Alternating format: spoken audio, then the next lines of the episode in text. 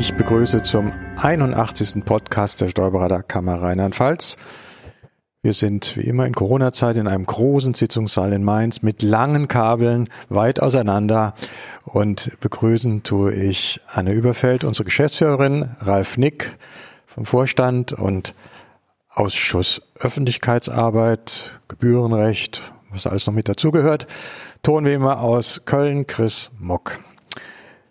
Ja, wir haben heute das Thema Zeichnungsbefugnis angestellter Steuerberater als Thema und äh, in der Tat auch wir haben hin und wieder mal einen Steuerberater gehabt und dann fragt man sich, was darf der denn eigentlich alles? Kann man den alles unterschreiben und machen lassen oder gibt es da Grenzen?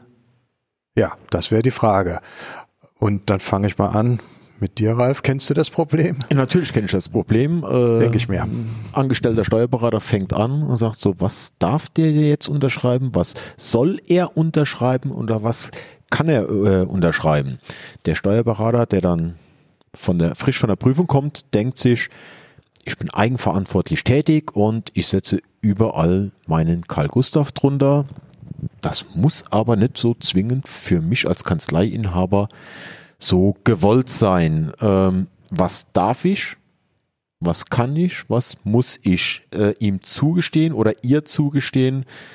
Anne, ich bin mir da nicht immer so sicher und ein schneller Griff zum Telefonhörer äh, regelt das Problem, aber jetzt sind wir in der Öffentlichkeit. Klar, du kannst das mit der Telefon machen, du kannst aber auch in die nächste Kammerinfo gucken. Also die zwei eines jeden Jahres, da steht's drin. Aber jetzt mal hier für die Hörer in der Tat. Ähm, der Unterschied ist, ähm, unterzeichnet der Steuerberater, der junge Steuerberater allgemeinen Schriftverkehr oder unterzeichnet er Steuererklärung, Jahresabschlüsse? Fangen wir mal ganz klein an mit dem allgemeinen Schriftverkehr, den man so hin und her sch schreibt in so einer Kanzlei.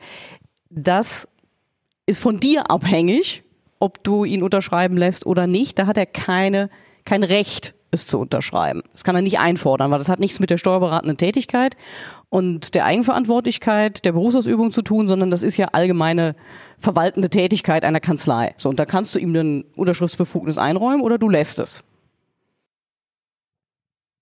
Also das heißt, das ganz normale Schreiben an den Mandant, sage ich, das darfst du nicht unterschreiben. Also wenn du wirklich so weit gehen möchtest, könntest du es. Empfehlenswert ist es, glaube ich, nicht, wenn ich mir den erfahrenen Praxisinhaber hinten in der Ecke angucke. Naja, ich kann ja nicht hingehen und sagen, Junge, äh, du bist jetzt Steuerberater, du darfst aber nichts unterschreiben. Und dann haben wir das Thema nachher bei der Bilanz. Das ist ja dann der nächste Schritt. Und da ist er, wenn er die Bilanz erstellt hat, ja eigenverantwortlich tätig, auch wenn er angestellt ist.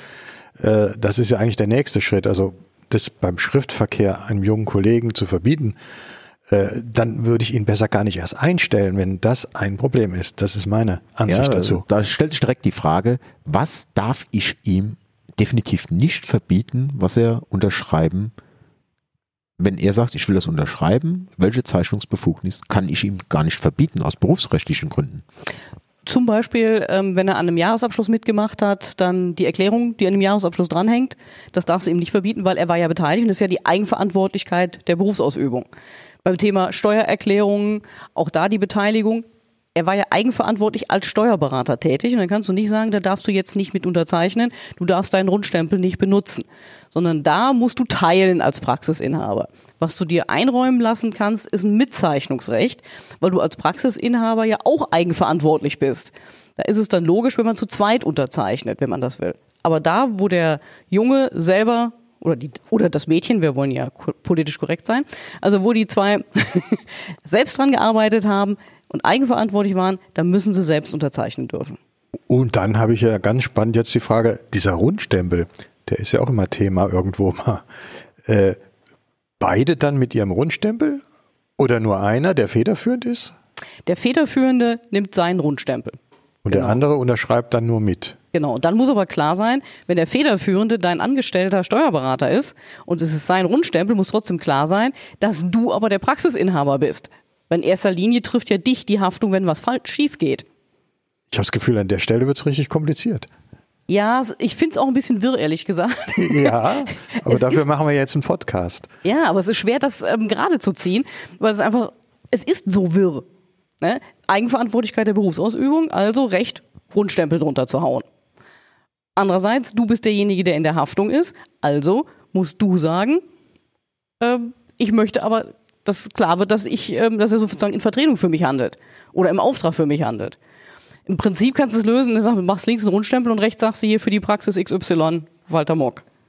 Weil gerade beim Jahresabschluss zivilrechtlich äh, hafte ja ich als Praxisinhaber äh, für den Bockmist, der da eventuell passiert ist. So ist es. Ja, Genau. äh, Und das sollte man ja schon wissen, äh, wer haftet für den wirtschaftlichen Schaden zivilrechtlich und wer Genau. hat da äh. Ist, kommt das in der Praxis vor, dass da äh, ein, zwei Rundstempel verwendet werden? Ich sag, Walter, du Hab bist ein bisschen ich- länger dabei wie ja, ich. Ja, äh, habe ich äh, noch nicht gehabt, das Problem mit zwei Rundstempeln. Ähm, ich habe auch bisher, äh, war es eigentlich immer so, wenn ich so recht zurückdenke, dass der junge Kollege oder junge Kollegen äh, es nicht verlangt haben, dass sie die Bilanzen mit unterschreiben. Also das gab gar nicht das Bedürfnis jetzt, sage ich mal. Vielleicht war ich dazu dominant. Das Chef hier kommt her und unterschreibe ich. Äh, da hat vielleicht gar keiner drüber nachgedacht. Aber die jüngeren Kollegen heute sind da vielleicht ein bisschen anders aufgestellt und sagen, nö, jetzt haben wir hier äh, Eigenverantwortung, das haben wir ja gelernt, jetzt dürfen wir auch unterschreiben. Also ich kann mir vorstellen, dass es vielleicht heute auch öfter mal ein Thema wird. Und dann gibt's ja noch immer so Rechtsunterzeichner und Linksunterzeichner. Ist der links vielleicht der etwas bedeutendere oder ist es, äh, hat das damit nichts zu tun? Ja, das hat sich mal so als äh, eingebürgert, da gibt's aber keine, äh, kein Recht drauf oder keine Rechtsprechung zu und da gibt's auch kein Gesetz zu. Das hat sich nur eingebürgert, weil, das weil ist nice. wer links ist, äh, ist äh, mal, ne, mal zuerst. Nach dem Motto wie auf dem Briefkopf, der älteste Kollege steht vorne, die anderen reihen sich im Namen hinten dran. Dann könnte man ja auch sagen, die linke Unterschrift ist die von dem, der es sagen hat und der andere eben weniger. Ne? Ja, aber wie gesagt, das ist einfach nur eine Sitte. Damit Ja. kommst du äh, nicht wirklich weiter. Also nichts berufsrechtliches, Nee, das nur mal Willen. so.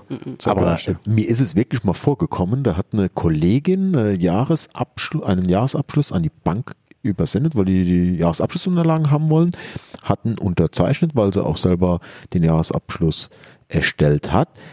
Und die Mitarbeiterin aus der Bilanzanalyse sagt, sagt äh, wir haben einen Jahresabschluss von euch, da unterschreibt irgendjemand mit dem Namen Überfeld, sage ich jetzt mal, äh, weißt du was davon?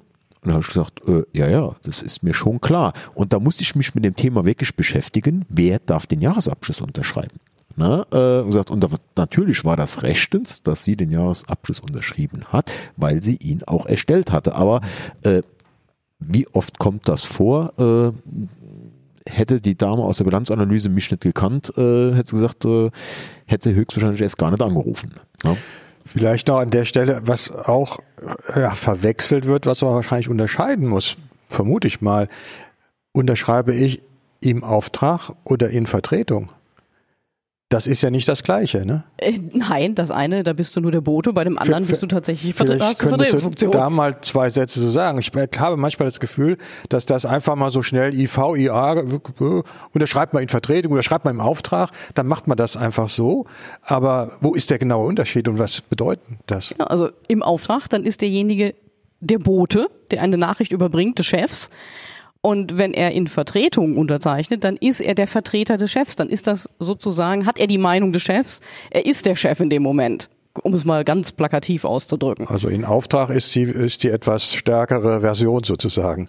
Dann, nee, im Auftrag ist die armseligere Version. Wie was die? Die armseligere Version. Also wenn du nur Bote bist, dann gibst du ja nur das wieder, was dein Chef dir gesagt hat. Also, Also ja, ich habe mich versprochen. In Vertretung ist das ist das äh, ja.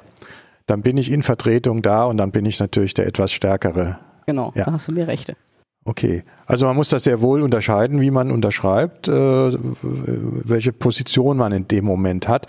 Denn manchmal im Büro geht das so schnell, lass das mal im Auftrag oder lass das mal in Vertretung unterschreiben, wenn ich. Ne? Man geht raus und sagt der Mitarbeiter das. Der unterschreibt das aber nur im Auftrag.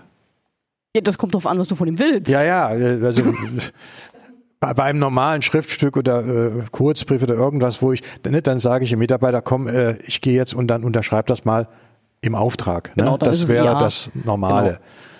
So. Nur das wollte ich auch nochmal klarstellen, weil so in der Praxis weiß ich nicht, ob das immer so fein unterschieden wird und jedem klar ist, was da eigentlich passiert. Aber das wäre dann wiederum ja noch nur bei irgendwelchen Geschichten, die nicht steuerlicher Natur sind. Wenn ich jetzt sage, ich habe jetzt, bleib schon mal bei meinem Finanzgericht, äh, ich habe eine, eine Klage oder ein Einspruchsverfahren und äh, ich bin selber gar nicht mit dem Fall betraut. Dann macht es ja auch wenig Sinn zu sagen, äh, ich unterschreibe den Einspruch oder die Klage, äh, dann macht es vielleicht Sinn bei der Klage, äh, dass man sagt, okay, man, man weiß was davon, dass man mit unterschreibt, aber dass dann der angestellte Steuerberater oder die angestellte Steuerberaterin sagt, okay, sie fertigt den Schriftsatz. Also mhm. bei uns ist das so, äh, die Kollegin äh, hat eine Ausbildung in der Finanzverwaltung gemacht, äh, die ist da sehr fit drin und der überlasse ich es gerne, äh, die Schriftwechsel mit dem Finanzamt zu führen, um Einspruchsverfahren oder auch um Klageverfahren.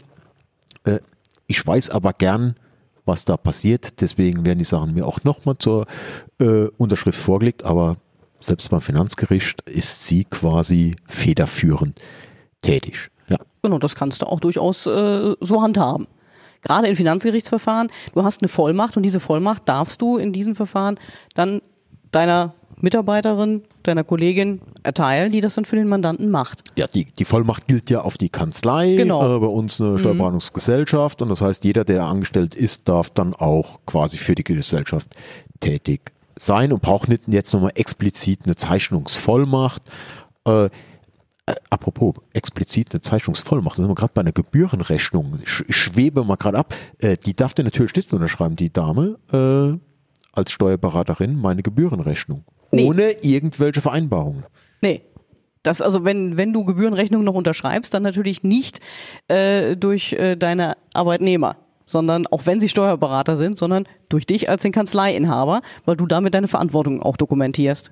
Und wohlweislich, der da vorausschauend ist, der erteilt jemanden Prokura und äh, das heißt, wenn ich im Urlaub sind, äh, bin, darf mein Prokurist äh, zumindest mal sichergestellt, dass die Gebührenrechnungen, wenn sie noch unterschrieben werden müssen, rausgehen, weil das ist das Wichtigste. Ich sage, wenn die Klage ja. zum Finanzgericht, äh, das ist ja ein Thema, aber die Gebührenrechnung, die muss ja nun mal zeitnah und äh, ordentlich rausgehen. Aber die Prokura gilt natürlich, geht natürlich nur, wenn man so schlau so eine GmbH hat, also eine Handelsgesellschaft, weil der Privatmann kann keine Prokura erteilen.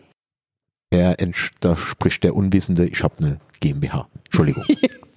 Da wären wir noch bei einem Thema in diesem Zusammenhang. Äh, häufig kommt ja die Überlegung auf, nehme ich so einen jungen Kollegen oder Kollegin mit auf den Briefkopf oder gar zwei und stehe ja dann auch, demonstriere ja dann ein bisschen die Größe der Kanzlei. Äh, ist das möglich? Ist das sinnvoll oder gibt es da irgendwelche Probleme? Also es ist grundsätzlich möglich, das ist erlaubt. Das Problem ist, wie du es machst. Schreibst du da nur ähm, den Steuerberater XY einfach so mit drauf, dann wirkt ihr ja wie eine Sozietät. Das wäre dann Mock und XY oder Mock und Garn zum Beispiel. Wenn derjenige aber äh, kein Sozius ist, ist er auch nicht als solcher versichert. Der ist ja als Angestellter über dich versichert, der hat keine eigene Versicherung.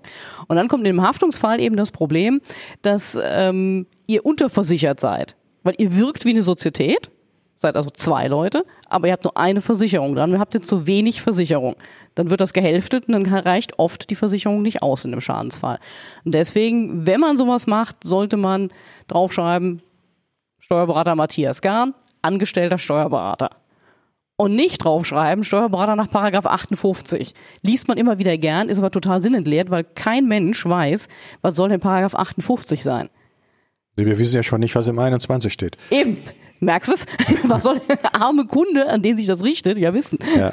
Ja, das ist immer äh, Briefkopf, aber ich sag mal, der Briefkopf spielt ja heutzutage weniger eine äh, oder eine untergeordnete Rolle. Oftmals äh, wenn ich mir jetzt mal so bildlich diverse Webseiten vorstelle, unsere Kanzlei und da stehen dann fünf Steuerberater dabei, muss das in der Vita stehen oder äh, wenn da jetzt steht äh, Ralf Nick, Walter Mock, Matthias Gahn, Steuerberater, Steuerberater, Steuerberater. Walter Mock ist angestellt, Matthias Gahn ist freiberuflich.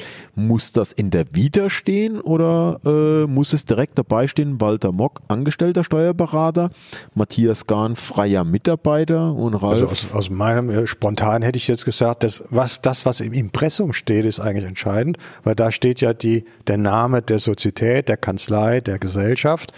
Und daraus ergibt sich, wer da drin ist. Wenn ich dann im Text irgendwo aufführe, ich habe jetzt fünf Mitarbeiter, fünf Steuerberater, welche Funktion die haben, Angestellter nicht, also im Impressum geht das eigentlich hervor und das ist ja eigentlich das Entscheidende, so würde ich das jetzt interpretieren. Ja, ich gehe mal zurück in meine Ausbildung, die auch schon ein paar Tage her ist oder äh, als Steuerberater wurde, da war es ja noch ziemlich äh, restriktiv gesehen, was wo stehen musste, in welchem Zusammenhang oder in welchem Abstand. Aber das äh, sind wir heute ja nicht mehr. Ne? Da hat die Kammer heute eine neue Meinung zu. Also zu dem Thema hier hat die arme Kammer nämlich noch gar keine Meinung. Das heißt, sie hat eine Meinung, aber sie hat keine rechtssichere Meinung. Weil ehrlich gesagt, das hat noch kein Gericht bisher thematisiert. Eine hochspannende Frage. Ja, wunderbar. Aber ja richtig tollen Podcast hey, ich heute. Bin ja, ich bin ja der Zeit der, des ja, Steuerberatungsrechts weit voraus. Ihr seid echt eurer Zeit voraus. Das ist nämlich eine wirklich spannende Frage. Muss der das jetzt dazu schreiben oder reicht das Impressum? Man könnte sagen, wie du, das Impressum reicht. Auf der anderen Seite ist das ja eine verbraucherschützende Information, dass jemand angestellt ist, weil sich da ja anders sonst äh, die Versicherung halbieren würde. Und dann könnte man sagen, nee, das muss schon dahin, wo der Verbraucher wirklich hinguckt, nämlich auf die Seite, wo sich das Team vorstellt.